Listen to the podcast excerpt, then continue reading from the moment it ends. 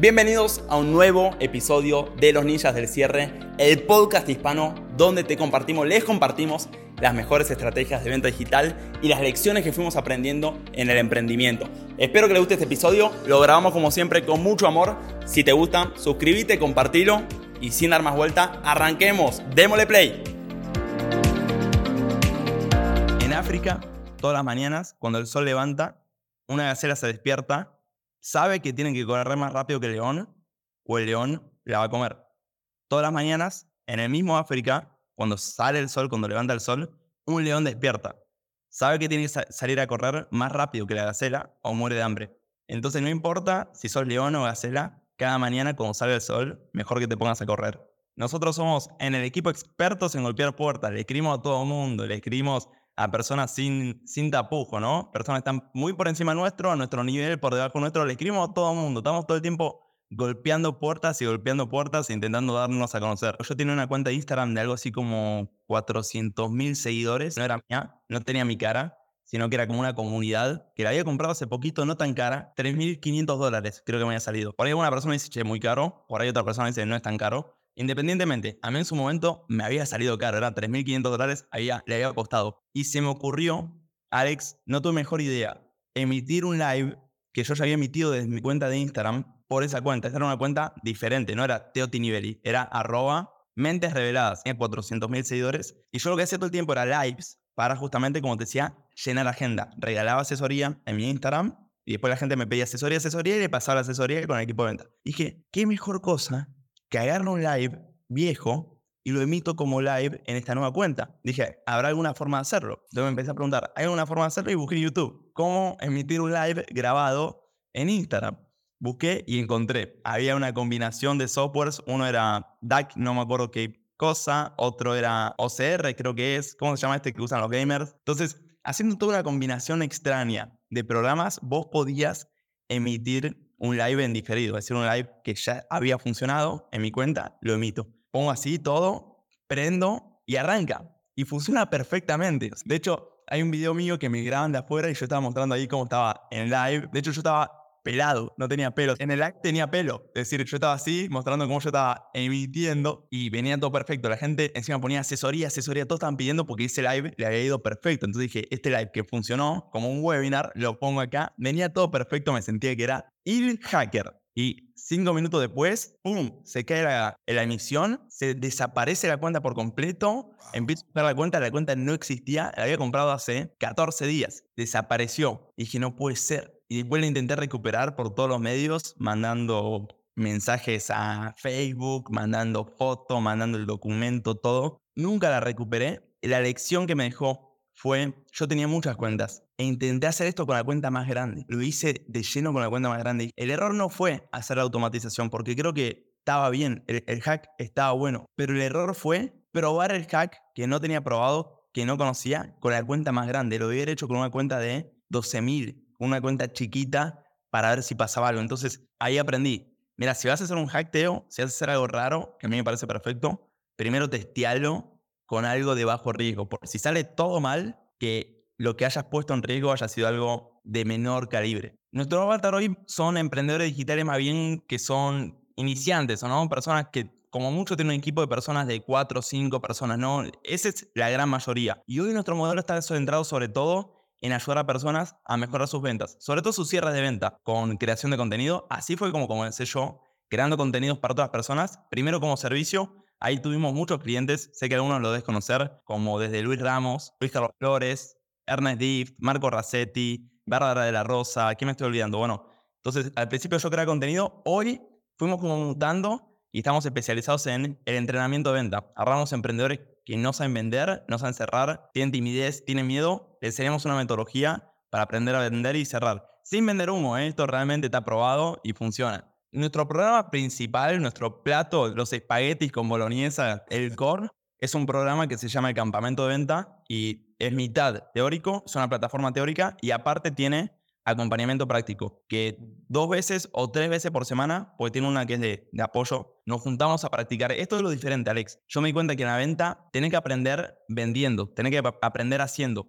Y la mayoría aprende leyendo libros, que está muy bien, Pero en la venta tenés que practicar, tenés que tener una persona enfrente donde vos le hablas, te comunicás, te da una respuesta, vos practicás qué responderle a esa respuesta y tenés que acordarte muscularmente de la acción. No simplemente lo estoy leyendo y creo que cuando esté en la situación de venta voy a decir esta frase que me recomienda Jurgen Klarich. Así no va a funcionar. Tenés que practicarlo y después que te salga natural. El webinar nuestro, no es nuestro fuerte, digamos. De hecho, ahí veo que tenés atrás Expert Secret. Casualmente lo estoy leyendo ahora. Ya lo había leído, lo estoy repasando porque es como tenemos debilidad en el webinar, vamos a ser sinceros. Nuestro fuerte es así. Yo tengo toda una línea de vendedores, de cerradores, no me gusta llamarlos cerradores, porque para mí la venta es mucho más que simplemente cerrar.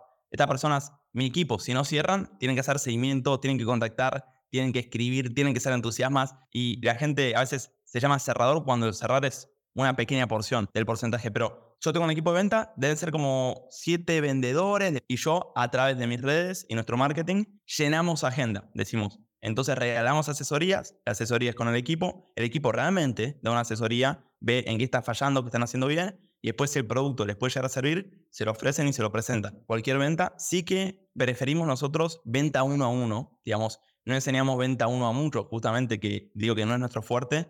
Si alguien me dice, mira, Teo, quiero mejorar mis habilidades de webinar, le digo, mira, por ahí este no es el programa. Si una persona tiene que vender uno a uno, es el programa. Un poco más B2C que B2B, si es indiferente, solo porque tenemos más experiencia en lo que es eh, B2C, porque B2B por ahí involucra más tomadores de decisión, más etapas en el proceso, o es un juego un poco más largo. Y después cualquier tipo de, de venta, digamos, simplemente si vos tenés que hablarle a una persona y comunicar con una persona, es el programa. Digamos, enseñamos ahí desde cómo prospectar, cómo abrir presentaciones de venta, qué preguntar, cómo presentar, cómo cerrar, cómo pasar al cierre, que después te puedo, Alex, dar unos tips ahí de, de cómo pasar de la venta al cierre, cómo responder objeciones, cómo hacer seguimiento, cómo hacer cuando las personas no te responden por WhatsApp, digamos, todo lo que involucra eso, casi toda venta involucra alguna de estas etapas. Y eso es lo que enseñamos. Los tengo todos. Mira, número uno, escuchen. Si están escuchando emprendedores, vendedores, siguen vendiendo cuando deberían estar cerrando. Siguen vendiendo, siguen hablando cuando ya están listos para pasar al cierre. De hecho, ahí te decía, una típica frase nuestra para pasar al cierre, no tenés que presentar 40 minutos. Por ahí van 15 minutos, la persona ya está para cerrar. Le preguntas, Juan, ¿habría alguna razón por la cual no te sumes al programa hoy mismo y arranquemos a mejorar esas ventas? Punto número uno, no pasan al cierre. Hablan, y hablan y hablan y hablan y están, no sé, si esperando que el prospecto le diga te compro, pero tienen que ellos proactivamente pasar al cierre, pedir el cierre. Número uno, ese. Número dos, que no están haciendo muy poco seguimiento. Hacen casi nulo. Una persona no compra la primera, la desechan como prospecto, van al siguiente. Este no compró, lo desechan como cliente, van al siguiente. Entonces, están reiniciando ciclos de venta todo el tiempo en vez de agarrar uno que está empezado y avanzado y darle lo poquito que le hace falta para cerrar. De hecho, acá yo siempre tengo cientos de estrategias para mantenerse en contacto con el prospecto. Nosotros decimos, el seguimiento es el arte de crear razones para mantenerse en contacto con el prospecto. Entonces, el prospecto no cerró la primera, lo dice Russell Branson, lo dice Gran Cardón, lo dice un montón, que el 80% de las ventas se cierran entre el contacto 5 y el 12. ¿Qué hace el vendedor promedio? Contacta 1, 2, 3, no cerró, lo tira a la basura al siguiente. Y número 3, y otra cosa que están haciendo muy mal, la mayoría, sobre todo en la venta 1-1,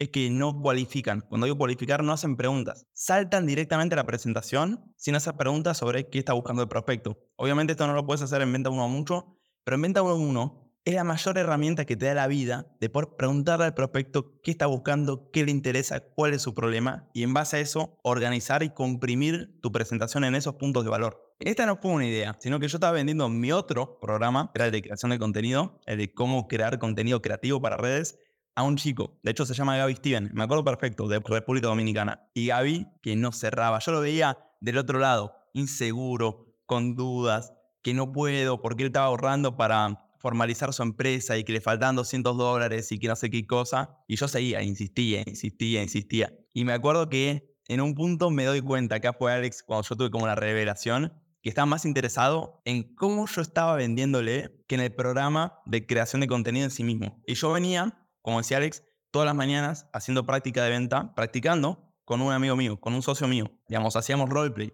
juego de roles todas las mañanas. Si quieren aprender a vender, eso tienen que hacer. Y le digo, Gaby, mira, si te sumas ahora, te voy a invitar a vos personalmente a las prácticas de venta que hacemos todas las mañanas con mi socio Javi. Sacó el PayPal, te estoy pagando. Así es. El primero. A la noche, mismo situación. Jefferson. Digo, Jefferson, si te sumas ahora, te voy a invitar a las prácticas de venta que tenemos con Javi, ¡pum! se suma, ya éramos cuatro.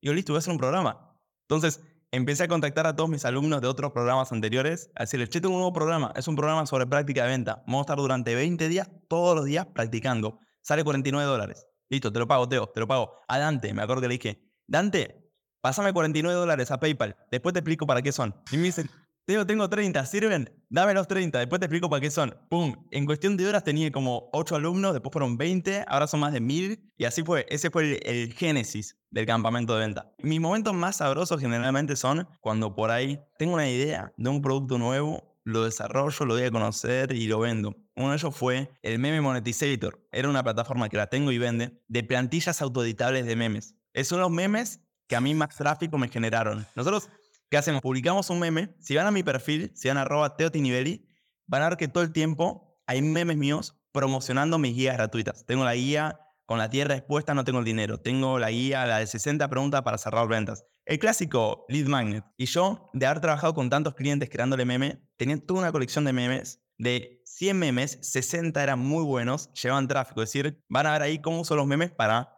promocionar mis guías gratuitas. Y dije, ¿por qué no? Esto fue en plena pandemia. ¿Por qué no hacer una plataforma donde la gente simplemente tenga que poner su cara, reemplaza la cara y se genera su meme? Y no cualquier meme, no es un meme por publicar meme, es un meme para llevar tráfico, para llevar tráfico a tu webinar, a tu lead magnet, a tu embudo, o no, la gente que está acá en el emprendimiento digital sabe perfectamente lo que hablo. Y después lo boceté todo, vi la plataforma, se lo pasé a mi diseñador, verla la plataforma salió mejor de lo que me lo imaginé en la mente y a mí te juro, no hay nada que me genere tanta emoción y entusiasmo como ver un, trabajo bien hecho y esa plataforma era tal cual la había imaginado. Nos vemos la próxima.